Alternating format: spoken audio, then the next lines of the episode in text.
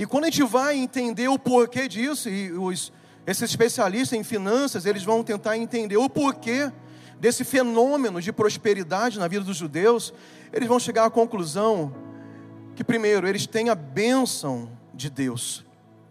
Segundo lugar, eles têm princípios que estão na palavra de Deus que levam eles, geração após geração, a alcançarem esse patamar de sucesso e prosperidade em tudo que eles fazem. Olá, eu sou Luciano Pedrosa. Sejam bem-vindos ao Sou Líder Podcast. Espero que você aproveite esse conteúdo e ainda possa recomendar para outras pessoas, compartilhando em suas redes sociais.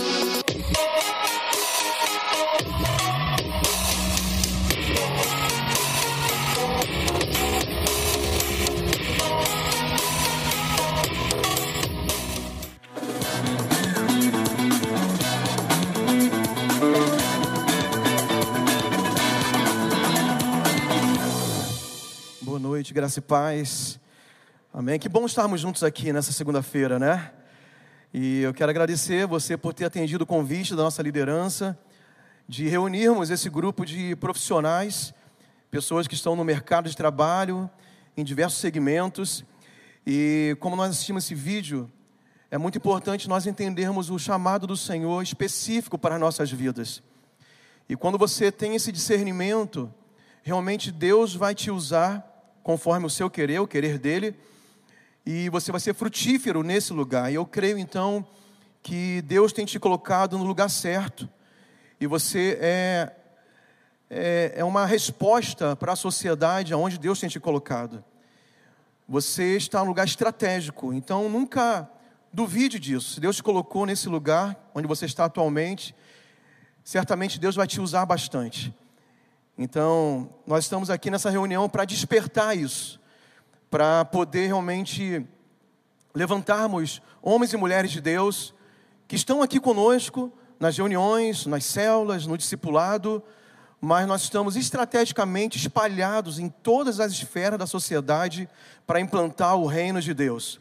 Nós, pastores, entendemos muito bem o nosso chamado aqui para dentro e de sermos aqueles que vão treinar né, pastores, apóstolos, mestres, evangelistas, profetas, para serem e cumprir esse ministério lá no mercado. Você pode ser um profeta lá na empresa que você trabalha. Você pode ser um apóstolo na repartição pública que você serve. Você pode ser um grande discipulador, né, um grande mestre, um grande pastor para os funcionários da sua empresa. E quando você entende isso, nós revolucionamos essa cidade. Essa cidade se torna pequena quando cada um de nós tivermos essa mentalidade gerada por Deus, que Deus te colocou naquele lugar para você fazer a diferença. E só explicando, era para ter a vinheta também da abertura, quer dizer, da entrada do pastor Luiz, né? Mas como ficou junto do louvor, da adoração, não teve espaço para colocar, né? não é exclusiva para mim não, tá? Só para explicar Poxa, o Luciano preparou um negócio todo especial para ele. Não, não foi isso não. Para todo mundo que vai vir aqui para cima. Pessoal, eu quero rapidamente compartilhar algo da palavra do Senhor com vocês aqui nessa noite. E eu quero falar sobre nobreza. Então, o tema da minha palavra é seja nobre. Se você puder abrir a sua Bíblia em Isaías capítulo 32, versículo 7 e versículo 8. E o texto diz assim: também as armas do fraudulento são mais. Ele maquina intrigas para arruinar os, de, os devalidos com palavras falsas, ainda quando a causa do pobre é justa. Mas o nobre projeta coisas nobres, e na sua nobreza perseverará. Então, o nobre projeta coisas nobres. E aqui nós estamos falando sobre trabalho. Nós chamamos pessoas que trabalham, né, que estão no mercado de trabalho, e também chamamos aquelas que por algum motivo não estão ainda, porque são jovens, são adolescentes, ou por algum motivo estão desempregados nesse momento, se preparando, quem sabe, para viver aí esse é, a sua a sua profissão, né, no mercado secular. E você está no lugar certo, né? Eu tenho aprendido que águias precisam voar com águias, né? Porque você vai ser impulsionado para ir mais alto. E existe uma frase que todos nós conhecemos que o trabalho dignifica o homem. E realmente, quando nós entendemos a palavra de Deus, nós vamos ver que Deus, Ele honra quem trabalha. Nós vemos isso desde o início da Bíblia, né? Na cronologia bíblica, lá em Gênesis, você vai ver Adão trabalhando. Tem pessoas que acham que, que a maldição sobre Adão foi o trabalho. Não, mas não foi o trabalho. Porque antes dele pecar, ele já trabalhava e trabalhava muito. Eu fico imaginando Adão, ele cadastrando, né? Cada animal e dando nome para cada um deles. Eu fico, e eu estava pensando, não sei se tem aqui pessoas que trabalham, por exemplo, em supermercado, ou quem sabe numa loja de material de construção que tem que cadastrar milhares de itens diferentes. Eu imagino o trabalho de se fazer isso, de sentar na frente do computador e dar um nome para cada item do seu estoque e gera um código para cada item do estoque, você coloca o preço e talvez semanalmente tem que criar promoções ou então depois aumentar o preço, porque o fornecedor também mudou. É um trabalho, eu imagino Adão também sentado na frente do computador dele, passava o primeiro animal, ele dava um nome, cadastrava, dava um código. Né? Claro que naquela época nem se imaginava isso, mas ele trabalhava e trabalhava muito. Então, o trabalho, ele, ele faz parte da nossa vida, não somente né, para o nosso sustento, não somente é, para nós termos mais dinheiro, mais conforto para nossas vidas, famílias, para podermos realizar nossos sonhos, que tudo isso é muito legítimo e faz parte da bênção de Deus sobre nós, até porque um dos nomes de Deus conhecido pelo povo de Israel era Jeová Jireh, o Deus da prosperidade, o Deus da provisão. E é interessante que é, quando a gente analisa, por exemplo, o povo judeu, é um povo conhecido pela prosperidade. Eu estava ouvindo um podcast um dia desse sobre finanças e esse esse especialista em finanças, ele não é cristão, ou melhor, ele não é evangélico, possivelmente é cristão, mas não é evangélico, e ele estava estudando sobre a prosperidade dos judeus. E ele descobriu algo fenomenal. Descobriu que nos Estados Unidos tem cerca de 2%, se não me engano, 2% da população americana são judeus, são descendentes de judeus. 2% de toda a população americana nos Estados Unidos são judeus ou descendentes de judeus. Porém, 80% dos bilionários americanos são judeus. Eu sei que vocês sabem fazer conta rápido. Você imagina a, a proporção num pequeno grupo de pessoas, num universo de toda a população americana, mas que quando você pega os bilionários daquele país, eles são a extrema maioria. E quando a gente vai entender o porquê disso, e os, esses especialistas em finanças, eles vão tentar entender o porquê desse fenômeno de prosperidade na vida dos judeus, eles vão chegar à conclusão que, primeiro, eles têm a bênção de Deus. Segundo lugar, eles têm princípios que estão na palavra de Deus que levam eles, geração após geração, a alcançarem esse patamar de sucesso e prosperidade em tudo que eles fazem. E a notícia melhor que eu posso dar para vocês hoje: o mesmo, a mesma palavra e as mesmas promessas que eles têm também estão sobre nós. Então, por que nós brasileiros cristãos não ainda, na, na, maioria, não conseguimos alcançar esse, essa estatística de sucesso e prosperidade como os judeus. Possivelmente porque nós ainda não começamos a aplicar os princípios bíblicos na sua totalidade em nossas vidas. Ou talvez porque nós não fizemos a mudança da chave na nossa mente, né? Os, os mais estudiosos nesse assunto vão falar do mindset, para entender que essas promessas são direito nosso. E quando eu falo de prosperidade, não estou dizendo só de prosperidade, prosperidade financeira. Eu estou dizendo de você ter êxito, sucesso em tudo que você faz. E o dinheiro é uma consequência disso. mas também uma vida abençoada em todas as áreas, na sua família, na paz interior, de você poder dormir tranquilo à noite, de você poder usufruir daquilo que Deus tem te dado, de você também fazer uma boa gestão do seu tempo, para você ter hora para trabalhar, hora para servir ao Senhor, se dedicar nos ministérios, hora para a sua família, hora para descansar, hora para o seu lazer. E o trabalho está dentro desses princípios de prosperidade. Porém, o trabalho, eu estou falando sobre nobreza, tem que ter esse patamar. O nosso trabalho, aquilo que nós fazemos, aonde Deus tem nos colocado, tem que ter essa, esse selo de qualidade que se chama nobreza. E eu fiz uma pesquisa no dicionário bíblico para saber o que significa de fato essa palavra nobreza no texto que nós acabamos de ler de Isaías capítulo 32, versículo 8. E essa palavra é a palavra nadib no hebraico. E um dos significados dessa palavra é aquele que é nobre na mente e no caráter.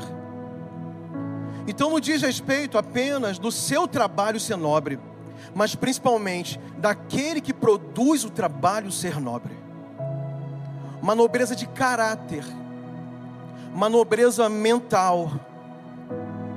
E nós sabemos a fonte que, que vai nos aproximar, ou então nós vamos adquirir essa nobreza de acordo com a palavra de Deus, e a fonte é o próprio Senhor. Quando eu falo o próprio Senhor, revelado através da palavra, né? Porque Ele também é o Verbo. Nós temos tudo à nossa disposição para fazermos a diferença onde Deus tem nos colocado. E como nós podemos qualificar então essa, é, de forma mais detalhada, essa nobreza que a Bíblia está nos dizendo, que é uma nobreza de caráter e uma, uma nobreza na mente também. Fala sobre aquilo que nós fazemos, nós produzimos com honestidade.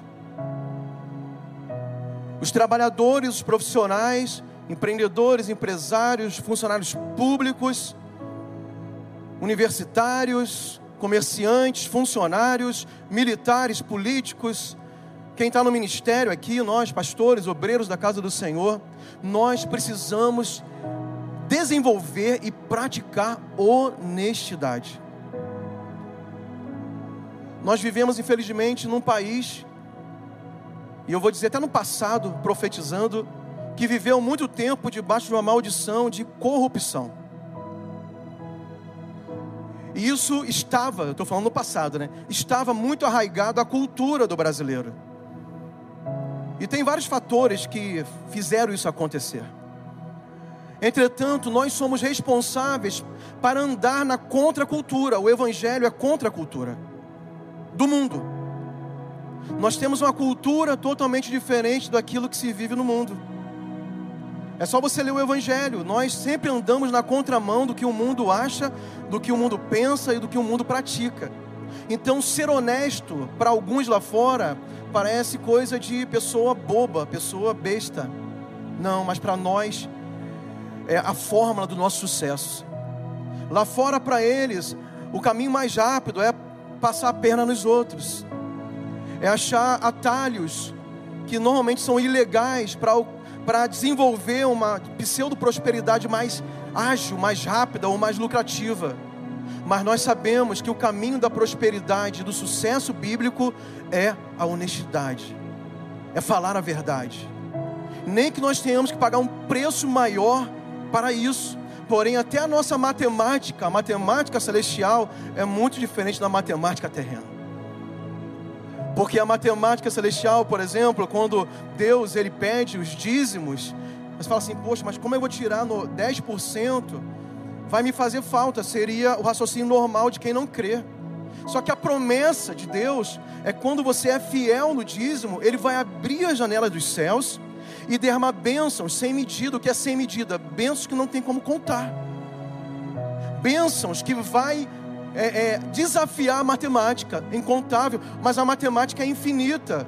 Tem número à vontade para a gente fazer conta. Não, mas a Bíblia fala que a bênção para aqueles que são fiéis a Deus é uma bênção incontável, sem medida. Outra característica dessa nobreza é a integridade. É você ser íntegro. E a Bíblia fala que a palavra do crente tem que ser sim, sim, sim, e se for não, tem que ser não. Não significa que você vai ser cabeça dura, não queira aprender, não. Está falando de você cumprir com os seus compromissos. Está falando de você fazer acordos e levar a sério os seus acordos. E se for necessário você refazer os seus acordos, procure a pessoa e faça uma nova proposta, assine um novo contrato, converse, mas cumpra aquilo que você acordou. Se foi de palavra, se foi num aperto de mão ou se foi assinando um contrato. O que mais? Fala de lealdade, lealdade aos seus superiores, lealdade aos seus gerentes, aos seus supervisores, lealdade à sua liderança, lealdade à sua equipe. Possivelmente os seus funcionários, a sua equipe, os seus colaboradores, o seu time, você pode chamar de várias formas, tem muitas formas de, de denominar as pessoas que trabalham conosco. Possivelmente ela está lá porque ela acreditou na sua proposta de crescimento, de melhora, de aprendizado. E uma das críticas do que se faz ao capitalismo e eu acredito que com todos os defeitos, o capitalismo é melhor, é o melhor modelo econômico. Mas uma das críticas que se faz ao capitalismo é justamente o enriquecimento de um em detrimento da pobreza dos outros. Mas nós entendemos que um negócio bem feito é um negócio que todo mundo cresce. Então, essa visão de quem está comigo vai ser abençoado, quem está comigo vai crescer comigo. É uma visão bíblica de lealdade às pessoas que estão perto de você. E também o que? A qualidade dos produtos e serviços que você entrega. Não importa a sua posição. Não importa se aqui talvez possa ter alguém que, que o seu trabalho com dignidade é limpar o banheiro da empresa, é limpar o chão, é fazer serviços diversos, serviços gerais. Não importa o que vai fazer diferença na sua vida em qualquer lugar que você esteja, ou dando ordens, ou administrando, ou liderando, ou servindo no trabalho mais braçal que exista, é a qualidade do produto e do serviço que você entrega. É impressionante que essas qualidades e outras que existem vão te dar um selo de nobreza vai fazer você crescer e se destacar e também vai glorificar a Deus. Porque o nosso Deus é um Deus de excelência. Então, se nós somos os filhos de Deus, nós precisamos reproduzir quem é Ele aonde nós estamos. Ah, mas eu não ganho tanto dinheiro para fazer, me esforçar tanto. A tua mentalidade está errada. Você não pode trabalhar apenas por dinheiro, embora seja justo que você receba no final do mês o pagamento, justo e acordado mas você entender que o seu trabalho também é uma forma de glorificar a Deus e de expressar a natureza de Deus. E para eu finalizar, eu quero ler um texto aqui em 1 Reis, capítulo 10, versículo 4, que fala justamente como a nossa nobreza honra a Deus. Esse texto fala, é aquela história da rainha de Sabá que foi visitar Salomão para conhecer o seu reinado e a sua sabedoria. E diz assim: Vendo, pois, a rainha de Sabá toda a sabedoria de Salomão. Agora eu quero incluir, e vou tentar incluir o máximo as áreas de atuação de muitos de vocês que estão aqui. Ela foi ver o que? A sabedoria de Salomão. Então eu vou incluir aqui a área da educação. Você que trabalha na área da educação, você faz um trabalho incrível, importantíssimo. Deus quer te usar nessa área, porque a rainha de Sabá, ela ficou encantada com a sabedoria e o conhecimento que havia na vida de Salomão. Ela viu também a casa que edificara. Aqui tem, será arquitetos, engenheiros ou estudantes dessa área? Se tiver, levante a mão, queria te ver. Olha, a rainha Salomão ficou de queixo caído, vendo, assim, ela, ela sentiu a presença de Deus, vendo a arquitetura da, do palácio, a, a, a construção, a edificação, a engenharia daquele daquele palácio, de tudo que fazia, que, que dizia respeito a essa, a essa obra. Ela também viu a comida da sua mesa, Tem alguém aqui que gosta ou trabalha com gastronomia? Ou é cozinheiro? Olha aí, tem trabalha com vendendo lanches, doces, é, confeitaria, padaria. Olha só, a Rainha Sabá também, quando viu a mesa e a comida que era colocada lá, isso tocou o coração dela. Você vai ver isso depois. Ela viu também o lugar dos seus oficiais. Isso pode falar também de, da questão da, da etiqueta, da arrumação, da estética.